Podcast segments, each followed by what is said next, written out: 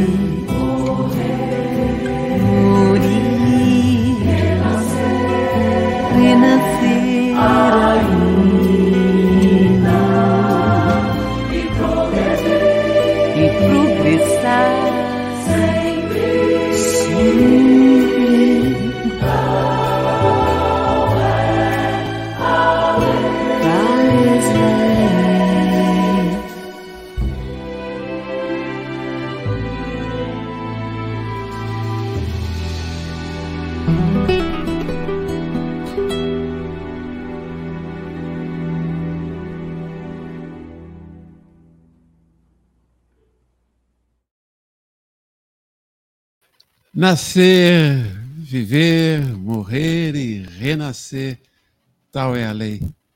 A lei da reencarnação é expressão da justiça e do amor de Deus para com todos nós. É com muita alegria que iniciamos o nosso segundo encontro no Descortinando o Evangelho segundo o Espiritismo e aqui nesta noite, mais uma vez, a presença do meu querido irmão, do amigo de jornada, de reencontros, Marco Maiuri. Boa noite, meu irmão. Boa noite, meu querido irmão. Boa noite a todos. Boa noite a todos que nos ouvem e da Rádio Brasil Espírita. Nossos votos de muita paz. Um boa noite imenso aos nossos queridos ouvintes, aqueles que têm tido a paciência de estudar conosco, dividir as reflexões que já fizemos do Livro dos Médios, hoje abraçando essa jornada belíssima de conhecimento do Evangelho segundo o Espiritismo. Um abraço imenso também aos companheiros da Rádio Brasil Espírita nesse trabalho Hércules de levar a doutrina espírita a todo canto desse planeta. Antes da nossa prece, uma boa noite àqueles que já se manifestam no chat. a nossa querida Ieda Freitas, do canal Ieda, salutam, Ieda, boa, boa noite, Maria Aparecida Neubanner, querida irmã, muita paz, aos companheiros do Grupo Espírita Amor e Caridade, aqui de Comendador Levi Gasparian, o nosso querido irmão Alex Zanca, boa noite a todos, fluidos fraternos de paz, bem, luz e muita gratidão, gratidão a Deus por estarmos juntos, meu irmão, Gianete, boa noite, Gianete. Coisa boa de você estar conosco também. Da mesma forma, a nossa querida Edna Leite, boa noite, Edna, que Deus os abençoe a todos. Nossa querida Moma Green, também acompanhando, estudando conosco. Nosso querido irmão Helder, o Helder Portilho, estivemos juntos agora há pouco e ele nos dá alegria, nosso ouvinte Helder, de estar conosco nesta noite. E chegando aqui também, então vamos trazê-la, Águida Camilo. Boa noite, Águida. São os nossos ouvintes, a você que está aí nos escutando pelo aplicativo da Rádio Brasil Espírita, ou então qualquer um dos aplicativos em que a Rádio Brasil Espírita se faz presente. Você que nos assiste ao vivo, você que vai nos assistir daqui a pouco, mais adiante, um desejo realmente imenso de muita paz. E a nossa prece nesse instante de gratidão Gratidão a Deus pela oportunidade de estarmos juntos, pela vida abençoada que temos e essa doutrina espírita que nos traz Jesus novamente a nossa, em nossa vida na simplicidade, na forma clara de entendimento, nos ajudando a superação das nossas inquietações. Que Deus nos abençoe a todos, muita paz. Vamos, meu irmão, vamos nessa jornada? Vamos em frente. Introdução, introdução do Evangelho segundo o Espiritismo, as pessoas às vezes não acham, mas eu e, e, Marco, nós não passamos a semana fazendo é, é, é, pauta, nada disso. Nós vamos dando nosso bate-papo e deixamos fluir esse estudo do Evangelho, e assim nós seguimos também refletindo uh, aquilo que vocês, queridos ouvintes, se manifestam aí no chat. Podem fazer sua pergunta também através do WhatsApp da Rádio Brasil Espírita. Um grande abraço também à nossa querida irmã Maria das Graças Lazzarini, presidente do Grupo Espírita Fé e Esperança. Meu irmão, introdução do Evangelho segundo o Espiritismo. Ainda continuo na minha posição de fazer a pergunta, de iniciar as questões. Essa posição eu gosto. Objetivo desta obra, o primeiro item, e esse item, as palavras que nós temos aqui são fundamentais para que a gente entenda a proposta de Kardec, que é a proposta dos amigos espirituais, a organização foi de Kardec, para o Evangelho segundo o Espiritismo. Ele começa dizendo: podem dividir-se em cinco partes as matérias constituídas nos Evangelhos: os atos comuns à vida do Cristo, os milagres, as predições, as palavras que foram tomadas pela Igreja para fundamento de seus dogmas e o ensino moral. Então, Kardec divide assim, são realmente essas questões que nós encontramos na Boa Nova, né, no, Novo, no Novo Testamento. E aí ele, ele continua dizendo: as quatro primeiras têm sido objeto de controvérsias. A última, porém, conservou-se constantemente inatacável. Por que, meu irmão, o ensino moral passa o tempo, passam as horas, passam os milênios e o ensino moral do Cristo é inatacável? Pois é, isso é, é, o que demonstra a grandiosidade do, é, da presença de Jesus em nossas vidas. A sua autoridade moral, a sua autoridade espiritual, não é? Como nunca antes vista na Terra. Então, é, vamos pensar assim: é, muito se fala de poder na Terra, não é? Poder o poder na Terra é muito efêmero, é muito passageiro, muito ilusório, inclusive, porque não tem sustentações morais. E o fato de não ter sustentação moral faz com que essas estruturas criadas pela imperfeição humana, pela ganância, é, ruam, né? Então nós vimos muitos impérios que é, desapareceram, muitos sistemas, muitas ideias, não é? E mas o pensamento de Jesus permanece gravado na psicosfera terrestre, porque são verdades universais.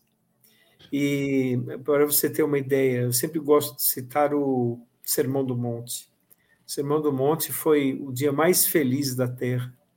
Um dia em que a Terra se inundou de uma vibração como nunca antes. Não é?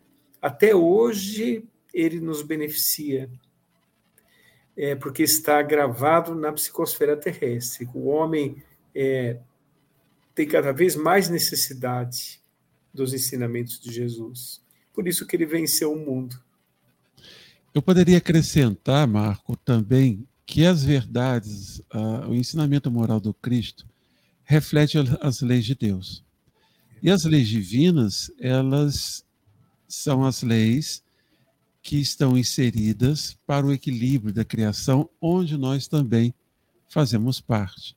E também não, essa não controvérsia, esse não mudar, essa é, continuidade, apesar do transcurso do, do tempo humano, da nossa própria história, da evolução da ciência, do conhecimento humano. Nada disso mudou uma vírgula dos ensinamentos do Cristo, muito pelo contrário. Quando ele afirma que todas as, todos os profetas, todos os ensinamentos, mesmo aquilo que ele trouxe, estariam reduzidos em dois: amar a Deus sobre todas as coisas, ao próximo como a si mesmo, e a partir dessa base, tudo que vem eh, realmente reflete a lei de Deus. Eu e o Pai somos um. Então eu poderia entender também essa permanência da moral do Cristo, como destaca Kardec, por esse aspecto? Ah, sem dúvida nenhuma, porque são leis imutáveis, não é? São leis perfeitas, de uma justiça perfeita e um amor infinito. São leis universais e transcendem as imperfeições humanas, não é? Notem que nós vivemos aqui na Terra em um determinado nível evolutivo. Daqui mil anos teremos outro nível evolutivo e as leis serão as mesmas, porque são leis universais, essas leis é, vindo das esferas superiores do universo. Daqui a mil anos nós teremos uma capacidade maior de entendimento dessas leis. Verdadeiramente nós engateamos. Então, quando nós propomos a estudar juntos o Evangelho, e, a, a, e o que nós pedimos aos nossos irmãos que estudem em casa, que façam suas leituras, que possam aqui participar, porque o Evangelho é aquela obra que deve permanecer em nossas vidas é, é, diariamente. É uma obra a ser consultada diariamente. O que nós vamos fazer no decorrer aqui do nosso encontro é, junto com os nossos irmãos, dividir reflexões, ampliar os nossos conhecimentos, mas nós vamos estar diante daquelas leis, daquele conhecimento que é fundamental para o nosso processo de evolução, para encontrarmos o equilíbrio das nossas consciências justamente perante essas leis. E Kardec é, continua colocando, tem algo aqui, Marco, que eu acho assim muito interessante da gente pensar. Ele continua dizendo: é terreno, né? É, as quatro primeiras têm sido objeto de controvérsia, a última, porém, que é o, o ensino moral, conservou-se constantemente inatacável. Diante desse código divino, a própria incredulidade se curva. É terreno onde todos os cultos podem reunir-se, estandarte sobre o qual podem todos colocar-se, quaisquer que sejam suas crenças, porquanto jamais ele constituiu matéria das disputas religiosas que sempre e por toda parte se originam das questões dogmáticas. Ora, quando Kardec, quando Kardec estabelece que o ensino moral é a base de sustentação para qualquer religião, eu, eu, faço uma interpretação também, Marco, e gostaria da sua opinião, de que Kardec não está, com a codificação da doutrina espírita, trazendo à baila mais uma religião. Não está trazendo mais uma religião. Ele diz o seguinte: olha, é o ensino moral, nós vamos estudar o ensino moral que serve para qualquer, qualquer religião, é base para qualquer um. Por isso que no encontro passado nós firmamos também aqui um conceito de que o evangelho não é dos espíritas. O evangelho é do cristão. Qualquer um que tem interesse de realmente é, deixar de lado aqueles quatro aspectos que são é, historicamente vêm sendo utilizados e, e, discutidos e aceitos e não aceitos, mudados, é, é, é, modificados, para se atentar ao ensino moral. Aí você tem no Evangelho a base necessária para a compreensão desse ensino. Então, eu entendo que esse aspecto é importantíssimo para que a gente também não crie dogmas e que a gente não estabeleça também que a doutrina espírita é possuidora da única verdade, que ela é a religião. De forma nenhuma. Eu acho que essa fala de Kardec deixa muito claro que nós estudamos na doutrina espírita as leis de Deus através dos ensinamentos de Jesus e o ensino moral é para todos nós. Ah, eu não tenho dúvida. Você sabe que o, o, o, ensino de Jesus, eu gosto sempre da palavra unicidade. Ele é aquele que veio trazer a verdade. Então, o Cristo não fundou nenhuma religião. Né? Na verdade, ele está muito acima do entendimento humano, não é? É, no que diz respeito ao ponto de vista espiritual e da sua própria pessoa. Ele nos deu o roteiro seguro, o roteiro seguro que é a base de todas as religiões, como citou Kardec, porque é o que caracteriza uma revelação. A revelação não é partidária, a revelação não, não, não privilegia uma religião em detrimento de outra, não é? Inclusive, é, também não condena aquelas religiões cristãs que não são cristãs. Perfeito. As religiões que não são cristãs Perfeito. não são condenadas. Assim como Jesus também não condenou porque ele sabe que é o tempo da, do indivíduo, né? o tempo do ser humano, que ele vai mudando a sua, a sua trajetória espiritual é, conforme as reencarnações na multiplicidade das existências. Então, por exemplo, Jesus veio à Terra, não fundou nenhuma religião, o nome cristãos, inclusive, foi dado por Lucas, mais ou sim, menos no ano 64, 63. Nem o Cristo estabeleceu, nem isso, nem a nomenclatura. Nem é. Tão avançada a sua mensagem sim, sim. que chamavam de seguidores do carpinteiro, homens do caminho, seguidores do Rabi Galileu, mas foi Lucas que era grego e utilizou a palavra cristão, que significa ungido do Cristo, né?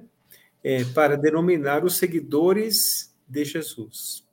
Então, o, a, os evangelhos foram escritos em aramaico, traduzidos para o grego, traduzidos para o latim e depois se espalhou pelas, pelo, mundo afora, né? Então, é, realmente, a, a, o que caracteriza a revelação é a universalidade da mensagem e uma mensagem para toda a humanidade, não é uma mensagem só para os espíritas. E sendo uma mensagem para todos, toda a humanidade para todos, ela não traz nenhum tipo de, de exclusão, nenhum não. tipo de preconceito. Essa mensagem, você falou muito bem, é para todos. Né? E Kardec deixa isso muito claro também ao estabelecer que a doutrina espírita não é uma religião no sentido dogmático, no sentido de, de expressão externa de, de conceitos, de, de formas de adoração, de forma nenhuma. Ela é justamente uma religião no sentido de, como nós já citamos aqui, de é, buscar ligar o homem novamente a Deus, mas através da compreensão das suas verdades. Sim. Né, por estarmos inseridos na, na, na, criação, então toda essa harmonia, você me manda, a gente gosta muito de ver né, as reportagens, as fotos, de todo esse universo que a gente está conhecendo agora, agora, agora, depois de tantos anos, conhecendo uma pequena parcela. Então, a, a, a mesma lei, isso, isso é uma coisa assim maravilhosa de encher o nosso coração de esperança, pelo menos para mim, as mesmas leis que estão mantendo o equilíbrio de todos os sóis, de todos os planetas, de todas as constelações, de mundos inimagináveis, de estruturas que nós não temos condição de, de, de pensar nela, é que estrutura minha relação com Deus, com a vida, com, com a evolução. Isso é de uma beleza imensa, né? Eu, ah, é. eu, pelo menos, acho de uma beleza imensa. É uma, maravilhoso, né? Maravilhoso. Imagine se Jesus falasse para os apóstolos assim: somente vocês são os meus. Como nós ficaríamos, não é? Com certeza. Não é verdade? Certeza. E ele estava cercado de intolerância por todos os lados. Graças à sua autoridade moral e espiritual, é que começou a se expandir o cristianismo. Perfeitamente. Graças a Paulo de Tarso, saiu da Galileia.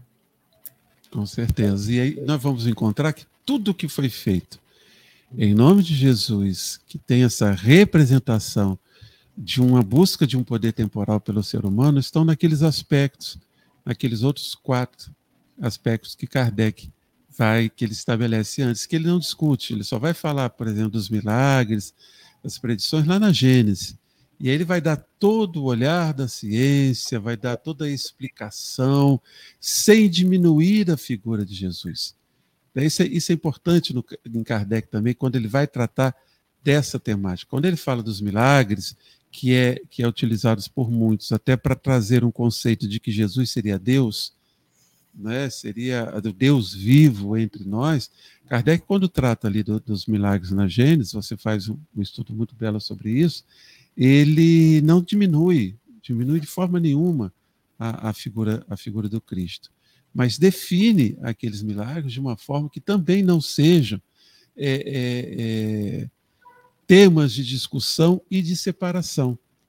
Porque, infelizmente, o, o Marco, que nós, somos, nós vamos vendo hoje, eu acho que eu estou falando muito, hein? Estou falando mais do que você. Está maravilhoso, não, pode falar. Isso não está isso tá correto, não, isso não estava no contrato, não, hein?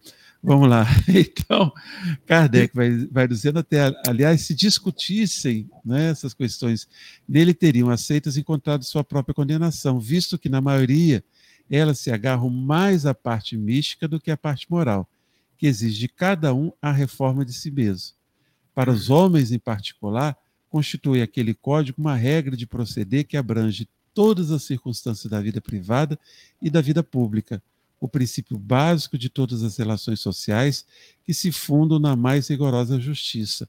Então, como o homem não esteve preocupado com isso, na verdade, não foi preocupação nossa durante séculos uma mudança no comportamento moral, muito pelo contrário. É, é, Kardec deixa muito claro que, que, esse aspecto realmente a gente tem um código de regra a seguir, né? um, um, um código de relação social. É, é, o evangelho, a parte moral, deveria estar nas estruturas de, do, dos códigos de relação humana, nas estruturas dos estados, é, da formação dos governos, da relação entre as pessoas. O evangelho estaria para isso, mas nós somos criando as nossas leis, nós somos deturpando também os ensinamentos do Cristo, nós ficamos é, é, presos aos, às discussões efêmeras, mas que foram colocadas justamente para que o homem pudesse dividir, para que o homem pudesse estabelecer grupos de poder, para que eu pudesse ter dominantes e dominados. Um conceito totalmente diferente daquele que nós encontramos na Boa Nova, né, meu amigo? Totalmente diferente. É, olha, isso que você falou, nós temos que abordar vários aspectos, né? Primeiramente, as religiões, do modo geral, eu falo isso sem nenhuma crítica, todas as religiões são importantes, todas elas são escolas do espírito, não é? E gostamos de falar que a glória de Deus deve ser cantada em, em vários níveis de entendimento. Agora, é, nós não devemos cometer o erro de tirar Jesus do centro. A estrutura, o caminho, a verdade, a vida é Ele. Não são as instituições, não são sistemas humanos, nada disso. Então, quando nós é, tomamos a decisão de fazer isso, aí o, o roteiro é seguro, porque nós vamos encontrar em nós mesmos os objetos de mudança. Não é? Nós mudando o nosso coração, cada um de nós fazendo a sua parte na obtenção de melhores valores, o todo ficará muito melhor, não é? Então, Jesus sempre nos pediu para é, não termos uma fé superficial, mas uma fé profunda. As respostas não estão externas, estão internas. Nós sempre comentamos aqui do reino dos céus. O reino dos céus está em nossos corações e nas esferas superiores da existência. Quando o homem ampliar a sua consciência, ele irá despertar espiritualmente e se vinculará ao reino dos céus, onde ele encontrará a verdadeira existência, a verdadeira vida. Agora, essa questão da etimologia da palavra religião, religar-se a Deus, o homem está desligado de Deus. Ele não conhece ainda o que é amor. Nós estamos ainda na infância espiritual. Caminhamos é, cegados pelo, pela vida, né, cegados do ponto de vista espiritual, e damos mais valores para as coisas imediatas, para os pensamentos imediatistas, não é? Mas quando nós nos espiritualizarmos verdadeiramente, nós encontraremos em nós mesmos um universo ainda inexplorado por nós, e isso será maravilhoso, né? Quem sabe num mundo regenerado, quando os mansos e pacíficos herdarem a terra, conforme disse o mestre, nós encontraremos ali realmente é, o verdadeiro sentido da existência. Você falando assim, eu fico imaginando né, o que seria verdadeiramente sentir esse amor que Jesus, ou parcela, logicamente, uma parcela pequena desse amor que Jesus eh, transbordou para todos nós. Um abraço aqui a nossa ouvinte também, que estão se manifestando, as nossas, né? Porque a Ângela e Ana Rita, juntas, nos participando conosco, com alegria muito grande. O Alex sempre fazendo as suas colocações. Um abraço também para Vera, Vera Lúcia Lopes. Boa noite, Vera. É uma alegria dividir essa, essas reflexões com todos vocês. Vejam que, diante dessa realidade, o, o Marco, Kardec, então, na sequência, ainda estamos na, na primeira página, ele vai dizer que justamente esse, o ensino moral de Jesus é o roteiro infalível para a felicidade vindoura. Ele escreve felicidade vindoura. Por que felicidade vindoura? Agora eu te peguei e eu faço essas perguntas para ele, gente, sem combinar antes, tá? Por isso que ele fica assim, todo feliz. Eu que me aplique, né? É, é você que desceu os pulos. É, mas é, olha, isso está numa frase do Cristo que diz assim: a verdadeira felicidade não é desse mundo. Ainda, não é? Agora, o, naturalmente, dada a evolução dos seres humanos, nós compreenderemos gradativamente a verdade. E quanto mais é, compreendermos a verdade, mais escutaremos a voz de Jesus em nós. Porque quando nós falamos de Jesus na doutrina espírita, nós vamos, é, não falamos assim com o religiosismo extremo, não falamos assim com nenhum traço de fanatismo. Pelo contrário, é, uma, é a real é, cartilha de bem viver, o Evangelho segundo o Espiritismo. Né? E quando, quanto mais nós nos aproximarmos, ampliarmos a nossa consciência, mais próximos da verdade, e quanto mais próximos da verdade, mais nos libertaremos e ouviremos mais a voz de Jesus em nossos corações. Isso se refletirá em nossos pensamentos, em nossos sentimentos, em nossas atitudes. Ou seja, o homem ele se aprimora muito materialmente, está se aprimorando, porque a inteligência intelectual está sempre à frente da inteligência moral. Mas ele também vai se aprimorar espiritualmente. Quando ele se aprimorar espiritualmente, ele vai deixar alguns sistemas de ganância, de usura, de materialismo, de egoísmo, de vaidade de lado, porque são sentimentos equivocados. Os sentimentos equivocados são próprios da imaturidade do espírito. E quando nós deixamos esses sentimentos de lado, naturalmente colocamos no lugar sentimentos nobres, no lugar desses que foram colocados de lado. Aí o homem descortinará um novo horizonte para ele. É interessante que nós ficamos, é, a gente observa as pessoas sempre falando na busca de paz, na busca de felicidade, mas nós vamos percebendo como nós repetimos os, os equívocos, né? como nós repetimos os caminhos que até hoje não nos trouxeram a verdadeira felicidade e a verdadeira paz. Porque nós temos é, é, perdido muito tempo em questões de, de, de pequena monta para a nossa realidade do espírito e deixando de conhecer esse verdadeiro roteiro, como Kardec estabeleceu, escreveu muito bem, um roteiro infalível para a felicidade futura, uma felicidade de com que nós conquistamos. E parcela dessa felicidade a gente vai vivendo ela no transcorrer desse caminho, porque o roteiro é, é algo que indica um caminho a ser percorrido é um caminho que, a, passos que nós vamos dar e que vão nos levar a um determinado lugar. Mas eu consigo, no caminho, também já vislumbrar a, a, o lugar de chegada e o que lá eu vou encontrar. Então é possível também, seguindo esse roteiro, a gente vai, vai percebendo e vai sentindo essa parcela dessa felicidade. A nossa querida ouvinte Maria Maria Aparecida Neubanner, ela nos diz: o amor em síntese é Deus em nós e em tudo que vemos, sentimos.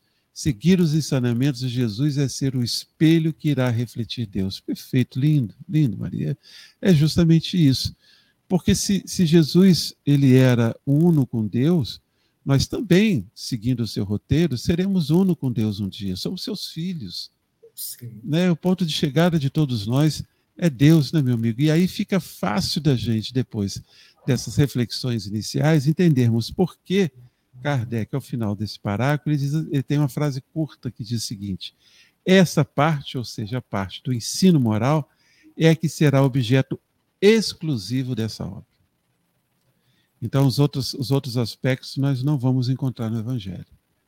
Então, o convite que nós vamos estar aqui fazendo é dividir com os nossos irmãos as reflexões sobre esse roteiro, que é um roteiro que traz toda a sua, a sua base né, e será o objeto de estudo dessa obra, que são seus aspectos morais, que é o que a gente precisa.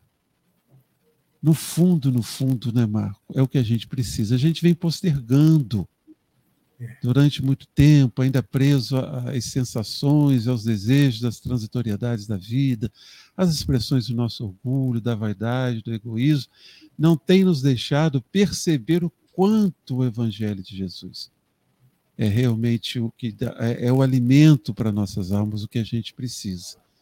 Então, ao nos concedermos essa oportunidade de refletirmos, pensarmos, estudarmos o Evangelho, nós estamos nos dando a oportunidade de sermos um pouco melhor.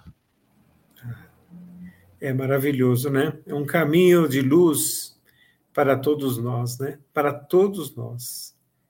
Todas as pessoas um dia seguirão e nós sabe que, André, eu acho importante nós explicarmos o seguinte, é, comentarmos, né? O seguinte, Sim. que é, muitas pessoas podem achar assim, nossa, mas só quando eu estiver seguindo Jesus eu vou encontrar a felicidade. Não, não é assim. Esse, vamos dizer assim, quando estivermos seguindo Jesus, Jesus pra, para valer mesmo, aí nós encontraremos a verdadeira felicidade. Mas as nossas atitudes, é, modificando a nós mesmos, nós citamos aqui, chega uma hora que os equívocos têm seu tempo para acabar. Isso causa uma felicidade muito grande quando você coloca um equívoco de comportamento de lado, né? Causa, por exemplo, uma felicidade muito grande quando você consegue perdoar alguém, quando você é fraterno, quando você olha, por exemplo, a vida com mais beleza, quando você encontra resignação diante das dores em si mesmo, quando você consegue entender a questão das suas próprias provas como degraus de, de crescimento para si mesmo, isso já vai dando muitos relampejos de felicidade, vamos dizer assim. A felicidade maior, naturalmente, é quando seguirmos 100%. Eu me lembro, por exemplo, é, eu vi aqui a Maria Aparecida no banner, uma frase muito bonita, e naturalmente Jesus refletia a Deus quando ele disse assim: Eu e o Pai somos um. Mas nós vamos ver um estágio anterior em Paulo de Tarso, por exemplo, quando ele dizia assim: Já não sou eu que vivo, é Cristo que vive em mim. Oh, frase, essa frase é muito linda. Muito então, são estágios, né? São... Ele não era Jesus, mas ele era Paulo de Tarso. Tarso. Isso mesmo, são estágios. Muito bem lembrado, meu irmão. Um abraço aqui ao José Guilherme Sobrinho, também se manifestou através das redes sociais. É uma alegria imensa estar dividindo com você, meu irmão, minha irmã, essas reflexões, como nós colocamos aqui no início, a escolha de dividirmos aqui na sexta-feira, sempre toda sexta-feira, nesse horário, às 21h15, pelas ondas da Rádio Brasil Espírita, a escolha do estudo do Evangelho é porque nós nos vimos, tanto eu como o Marco, aqueles que mais precisavam reforçar esses conceitos, lembrar esses conceitos e estudar todos eles. Kardec continua: toda gente admira a moral evangélica. Todos lhes proclamam a sublimidade e a necessidade. Muitos, porém, assim se pronunciam por fé, confiados no que ouviram dizer ou firmados em certas máximas que se tornaram proverbiais. Poucos, no entanto, sublinhei aqui, poucos, no entanto, a conhecem a fundo e menos ainda são os que a compreendem e lhe sabem deduzir as consequências nós estaremos realmente mais plenos, com mais capacidade de trilhar esse, esse caminho, esse roteiro, esse entendimento que você, você nos trouxe, Marco, quando, além da fé, eu não vou nem excluir a fé, de forma nenhuma, mas além da fé, ou em conjunto com a fé, nós conhecermos a fundo e compreendermos e realmente deduzir, entender as consequências de seguir o caminho do ensino moral do Cristo. Quer dizer, é, é o que está nos faltando. É a didática divina, né? A didática divina deve existir em nós. Você falou da fé. A fé, ela tem que ser uma fé é, vivenciada. Porque se a fé não for vivenciada, for aquela fé somente social, né, como se fosse uma capa social, a pessoa vai na sua religião, ela faz as orações, vai ser semelhante àquele fariseu que se vangloriava de fazer as orações no templo. E aí na vida comum não praticava. Então a prática é muito importante, né? E para praticar é necessário ter o um entendimento. A fé raciocinada proposta pela doutrina espírita, nós temos que entender assim, quando nós falamos de espiritismo, falamos com o máximo amor que nós podemos falar. É, e máximo respeito também, porque é a doutrina que nós abraçamos, é o nosso ideal de vida. Mas nós falamos para demonstrar que a doutrina espírita é uma revelação Assim como foi Moisés, Jesus, a doutrina espírita também é uma revelação. E as revelações, elas expõem verdades novas. E uma das verdades novas é a fé raciocinada. Para isso, dentro do Espiritismo, tem a explicação das leis de causa e efeito, a explicação da reencarnação, da justiça de Deus, como funciona, que vai depender decisivamente das nossas atitudes interiores. Todos os passos que nós damos na terra é, serão é, objeto da nossa ventura ou derrocada. Ou seja, nós somos os autores do nosso destino. Então, pensando assim, a sua fé se torna muito mais fortalecida, não é? E ela não deve ser é, de uma forma superficial porque ela não vai te consolar nos momentos de dor. Ela vai ser uma fé somente é, é, superficial, uma fé que somente está por fora, não está por dentro. Nós falamos aqui de Paulo de Tarso, que falava Jesus está em mim, mas ele via nessa presença de Jesus, naturalmente, o próprio Criador se refletindo nele. É? Perfeitamente. Então, nós temos muita felicidade de ter essa mensagem de, de, é, é, junto a nós, basta nós tomarmos a decisão de segui-la. Você estava falando da fé e da fé raciocinada, estava me lembrando de, um, de diálogos que ocorrem no local de trabalho, onde nós temos um, né, representantes, companheiros de, de outras religiões também, E num diálogo lá, eu estava vendo assim, como alguns colocam a sua fé nas imagens dos santos e nos próprios santos. Tanto que num determinado momento, uma pessoa disse: Ah, é preciso ter a imagem de, de tal santo ou tal representação para que tudo que você peça pode ser atendido. Então eu estava me vendo como as pessoas ainda têm a sua fé relacionada às questões, Kardec cita aqui, do misticismo, de uma relação com imagens que são representativas de determinadas figuras, né? nem sempre personalidades que re, realmente viveram. Se você pega, por exemplo, as diversas representações de Maria que nós temos, né? Maria foi uma só, mas você tem algumas diversas representações de, de Maria é, é, nesse, nesse movimento.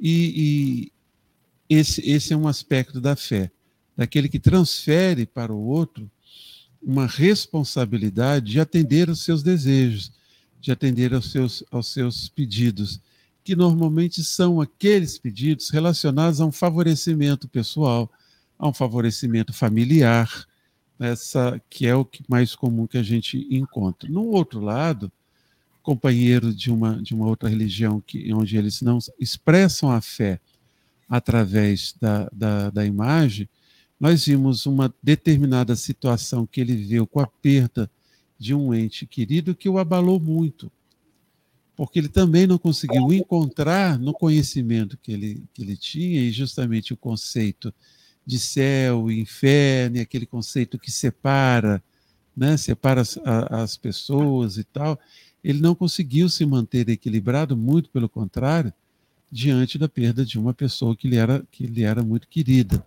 Mas eh, eu não estou dizendo que os espíritas não sofrem, não é, não é isso. Eu estou falando de uma, de, de depois conversando, de indagações e de dúvidas que as pessoas é, apresentam que o seu conceito filosófico não, não responde. Não responde, Marco.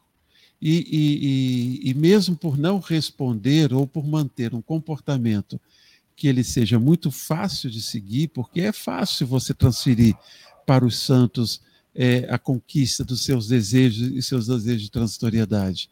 Esse aspecto da moral que a doutrina espírita e Kardec diz: olha, nós vamos estudar isso aqui isso aqui é, é, é, toca a nossa consciência, isso aqui irresistivelmente, com o tempo e com o estudo continuado, como o próprio Kardec diz, isso força mudança.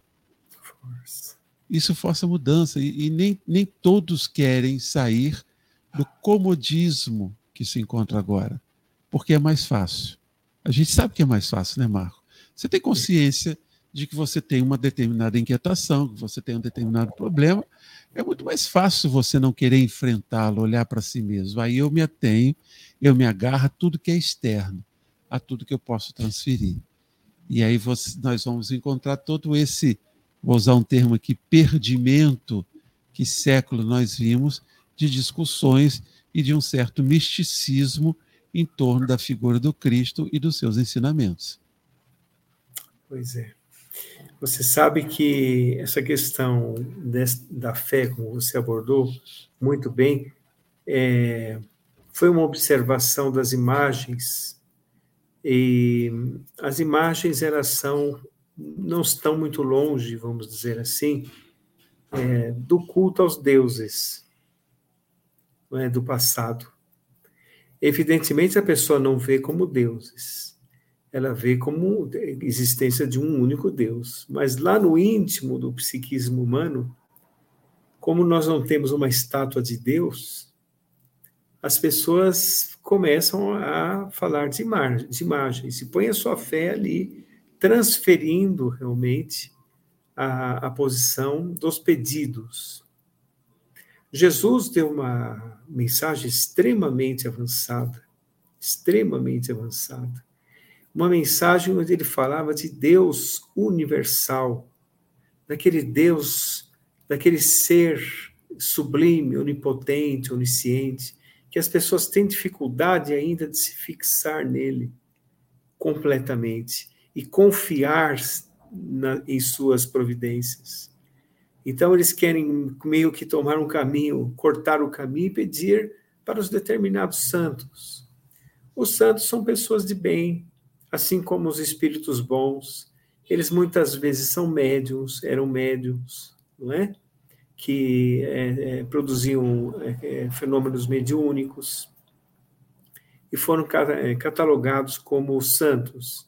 Mas, na verdade, as imagens, elas muitas pessoas ainda necessitam, por, por ter dificuldade de se fixar em Deus vivo em suas vidas, não é? Em Deus vivo. Então, por exemplo, você falou de Maria. Maria é um dos espíritos mais perfeitos que já existiu na Terra.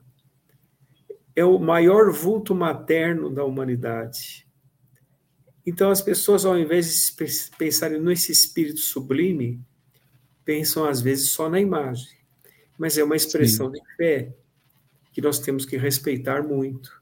Porque pensando na imagem, acabam pensando nela. Sim. Mas sim. ainda necessitam da imagem. Necessitam da imagem.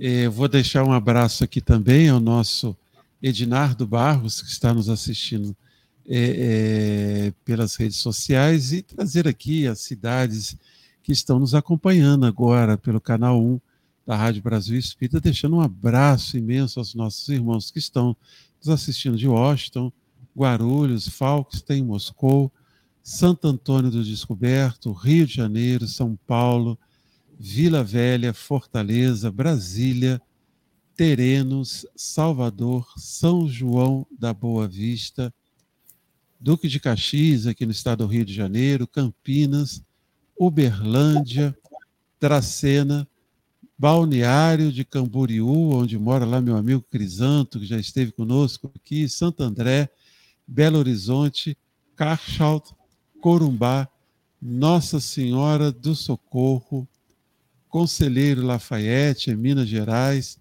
Arco Verde, Sobrasil, so, ou Sobral, né? provavelmente deve ser Sobral. Então, um imenso abraço aos ouvintes que estão nos acompanhando, você, meu irmão, você, minha irmã, um grande abraço, você que está nos acompanhando aí pelo aplicativo da Rádio Brasil Espírita. Esse que, se você ainda não tem, você pode baixar no seu celular, é gratuito, são dois canais, onde você tem durante todo o dia palestras, músicas, mensagens. Realmente, assim, é muito bom e muito importante, porque é levar a doutrina espírita né, para bem pertinho de nós todo momento. Nós estávamos falando sobre essa, essa questão da fé, o Marco, e Kardec coloca aqui: a forma alegórica e o intencional misticismo da linguagem fazem que a maioria o leia por desencargo de consciência e por dever, como leem as preces sem as entender, isto é, sem proveito. Passam-lhes despercebidos os preceitos morais, disseminados aqui e ali, intercalados na massa das narrativas. Impossível, então, apanhar-se-lhes o conjunto e tomá-los por objeto de leitura e meditações especiais. Porque se agarra, se agarra tanto, né, se preocupa tanto com o aspecto místico no sentido não só é, é, da forma como as palavras são utilizadas, mas toda a imagem que é criada principalmente nos cultos, né, nas expressões é, é dogmáticas, as expressões dos cultos dessas, das filosofias religiosas. Então, as pessoas também não são estimuladas a um, um estudar aprofundado. É lógico que, é geral, você tem. Né, você tem grupos. Uh, uh, eu me lembro da minha ex-esposa, que hoje ela é católica, ela já foi espírita também, e ela tem estudos de, de grupos de oração e tal. Ela fala, ah, André, olha, é igual a reunião mediúnica que a gente tinha lá no centro. Os espíritos se manifestam, as pessoas conversam, mas é aquele grupo fechado. Então você tem tudo isso, você tem aqueles que estudam e tal, mas o estímulo maior é realmente de manter essa relação mística, não só com a palavra, com a imagem, para não se estabelecer a fé nesse sentido que a doutrina espírita nos traz, que é a fé raciocinada, né, Marco? A fé raciocinada é uma fé que é, cresce no coração, né, que dá vida à letra. Né? Realmente, e interessante pensar o seguinte: ah, Jesus veio dar vida à letra. Foi João que comentou isso, né? Eu sinto que ah, suas palavras dão vida à letra. E as pessoas deturparam porque ainda tiveram dificuldade em entender isso, né? Mas a, a, o entendimento vem gradativamente mesmo. Os, todos os níveis é, educacionais dos seres humanos é gradativo. Então, nós temos que esperar o tempo para que as pessoas se desprendam disso, né? É, e tenham uma fé mais espiritual. Então, isso é importante, sabe? Porque é, eu me lembro, certa vez, nós ouvimos de amigos espirituais, só um parênteses breve que eu vou abrir aqui, que, por exemplo, o católico desencarna, ele encontra igrejas na vida espiritual, ele encontra sacerdotes também, o católico, o evangélico, qualquer pessoa, qualquer religião também, o budista, né, todos esses encontram o seu sacerdote correspondente. Mas só que na vida espiritual eles têm uma visão mais ampliada. Na próxima encarnação, esta pessoa reencarnar-se-á também com uma visão um pouco mais ampliada. E aí que acontecem as transformações do ponto de vista espiritual das abordagens da fé, não é? Assim por diante. Perfeitamente. A Janete, nosso ouvinte Janete, comenta, mas é exatamente por isso que a doutrina espírita está crescendo dia a dia, André. As pessoas precisam de explicações que não encontram em outras religiões. Eu entendo que o que está acontecendo, Janete, é, é justamente porque nós chegamos a um, a um ponto da existência, e o Marco colocou isso muito bem, a um ponto da existência onde as pessoas realmente já estão sentindo a necessidade de um algo mais, de um caminhar para frente.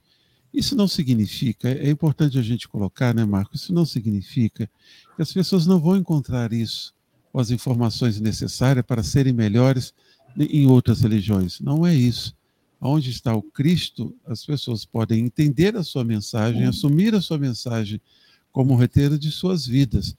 É, Emmanuel nos fala muito bem que todas as, todas as religiões são parcelas da verdade. A doutrina espírita é uma parcela um pouco maior dessa verdade, por isso exige de nós também uma identificação que vai acima de qualquer expressão mística, que vai além, desculpa, de que qualquer expressão mística. Existe sim uma transformação moral. Então tem acontecido isso com muitas, com muitas pessoas. Agora, isso me fez pensar aqui, Marco, queria passar para você, isso traz uma grande responsabilidade também para as casas espíritas e para os seus trabalhadores. Porque a gente precisa atender essas, essas necessidades que as pessoas estão chegando e que a Janete está trazendo. Eu não posso repetir o que eu fiz no passado. Eu não posso trazer aquele misticismo, trazer aquela fé sem, sem ser raciocinada, achar que a minha verdade é a única que vai conduzir aquelas pessoas, elas têm que agir daquele jeito. Eu preciso entregar para as pessoas a doutrina espírita como nós encontramos ela na codificação. Porque se essas pessoas estão procurando, como a Janete está falando, elas precisam encontrar. Elas precisam encontrar esse algo mais. E aí é uma responsabilidade muito grande para os trabalhadores e principalmente dirigentes das casas espíritas, né, Mar? Ah, isso aí é, é certo, certo, certo. Sabe por quê? Porque, Janete, nós vemos nas casas espíritas, no movimento espírita, enfrentamos problemas também com quem não estuda. Tem muitos que se dizem espíritas que não estudam. Perfeita fala, Marco, perfeita. E aí vão com aquela pecha mística à casa espírita, querendo respostas prontas, não é? Que, que não faz parte da doutrina espírita, respostas prontas querendo assim colocar o mundo na doutrina espírita, e deve ser justamente ao contrário, né? É, querendo, por exemplo, é, é, enaltecer a figura ou do médium ou de algum espírito como se fosse um santo católico, um santo de outra igreja, não é? Então, é, nós encontramos problemas também dentro do movimento espírita, dentro das casas, com espíritas que não estudam, são só simpatizantes. Vão lá, ouvem o evangelho, tomam o passe e vão para casa. Não é? Agora, nós devemos é, separar a, a figura do assistido e daqueles que querem ser espíritas, não é? O assistido, muitas vezes, ele é só simpatizante. Ele tem que receber um convite de fraternidade de amor. Ele precisa ser bem recebido. Ninguém vai obrigá-lo a ser espírita, né? Mas já é o primeiro convite. Quem sabe na próxima encarnação ele já tendo esse convite seja mais aplicado na fé raciocinada. Perfeito, meu irmão. A nossa Neuzinha, nos lembrando que também entraram as cidades de Uruguaiana, Lusiânia, Sobral, Curitiba, Santo Antônio do Monte e Maceió. Um grande abraço aos nossos ouvintes. É com imensa alegria que nós sentimos a presença de todos vocês, o carinho de todos vocês, para que a gente continue né, nessa reflexão cada vez mais nós vamos percebendo que é muito importante. Então, só para finalizar, Marco, nosso horário já vai chegando né, a, a, ao final. Kardec vai dizendo, então, que, que, que esse ensino moral é, é um código de moral universal sem distinção de culto. Então, eu queria voltar para a gente finalizar a essa, a essa característica, porque, e eu queria a sua opinião, nas casas espíritas nós estruturamos as nossas é, reuniões, até porque isso é do próprio processo de aprendizado. Né, nós trazemos isso das estruturas das escolas, das universidades, quando nós nos reunimos para estudar certos conhecimentos, a gente tem uma organização de espaço, né, um, de espaço, de uma ação pedagógica mesmo, para a, apresentar e, e, dividir o, o conhecimento. Mas é importante a gente entender que eu não preciso fazer disso um culto. Eu não preciso fazer dessa, dessa estrutura de uma tal forma que diz, olha, é assim, sempre assim, assim sempre será, como se eu estivesse repetindo, repetindo um culto. Às vezes você tem um estudo, uma quantidade de pessoas, eu já tive, você conheceu aqui o GA, que você viu a nossa casa pequena, em determinado momento, se o grupo, o grupo é menor, quantas vezes eu já cheguei ali ao grupo menor, fomos ali, fizemos, as cadeiras permitem, fizemos um, um círculo, conversamos, estivemos juntos, tivemos uma outra proposta, uma outra dinâmica pedagógica para a apresentação do estudo. Ah, eu não posso fazer porque mudou toda aquela estrutura. Nós temos que pensar nisso, né? Kardec, nos Kardec fala justamente isso. Olha, é um código de moral universal sem distinção de culto, sem distinção de religião, sem distinção da, da prática. O que a gente precisa ter, sim, é um sentimento de fraternidade, é, é receber bem todas as pessoas, estar pronto para o atendimento imediato, atendimento fraterno, passe, água frutificada, e, e, e dar, mostrar para aquelas pessoas o quanto é importante, o quanto que é importante para a vida delas o estudo da doutrina espírita. E se eu vou falar, fazer isso através de um cartaz, de uma cadeira sentada assim, de uma mesa, em torno de uma mesa, é, é, não, não importa. O que eu preciso, sim, é ter essa, dar a oportunidade de todos nós estudarmos juntos. Ah, isso é fundamental, né? Você sabe que é, é, certa vez também um amigo espiritual disse assim: se você é um bom católico, se você é católico, seja um excelente católico. Se você é evangélico, seja um excelente evangélico. É, se é um espírita, seja um excelente espírita. Procure, busque, não é? Como objetivo, como meta, mas nunca se desvincule de Jesus. Jesus é a base fundamental para tudo.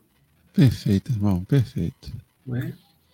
Perfeito. Não, né, desculpa se eu até te cortei, é porque Não, eu achei isso, realmente é, é, colocar isso. Você seja bom, se ali você encontra o seu roteiro, se ele te satisfaz, mas busque ser melhor, sempre. É. A né? melhor Já... religião, me desculpa, a melhor religião é aquela é. faz ser uma pessoa melhor. Perfeito. E feliz. Muito bom, muito bom e o Alex, né, que bálsamo salutar para o espírito toda essa luz da doutrina espírita, que são os ensinamentos do espírito, os ensinos do Cristo na conclusão dos fatos do que ensinou. Perfeito, meu irmão. E ele já se despedindo, ele traz gratidão, André e Marco, por mandarem muito bem. Opa, que isso, como sempre, em suas explicações. Feliz semana para todos nós. Realmente que a gente tenha aí uma semana abençoada Alguma palavra final, então, meu irmão? Ah, que todos os problemas humanos podem ser solucionados através do Evangelho de Jesus. Dia chegará quando o homem estiver desperto, em um mundo regenerado, quem sabe, que será como uma constituição mundial, onde as pessoas encontrarão a verdade e andarão com ela. Muito bem, amém. Que assim seja, que seja breve e que a gente faça parte desse mundo, de preferência. Grande abraço a todos, um desejo de um final de semana muito, muito iluminado e que a gente possa continuar a estar juntos na próxima sexta-feira, mas que o Evangelho não seja só o seu livro de estudo de toda sexta-feira, aqui pela Rádio Brasil Espírita, não, que seja o seu livro de cabeceira para leitura ao acordar, para leitura ao dormir, e aí faça as suas anotações. Quando a gente chegar naquele tema, vem e faça a sua pergunta, participe, mas estude o Evangelho, realmente esse roteiro de luz para as nossas vidas. Um grande abraço a todos, um grande abraço, Neuzinha, os amigos da Rádio Brasil Espírita, que haja paz, muita paz em nossos corações. Até mais.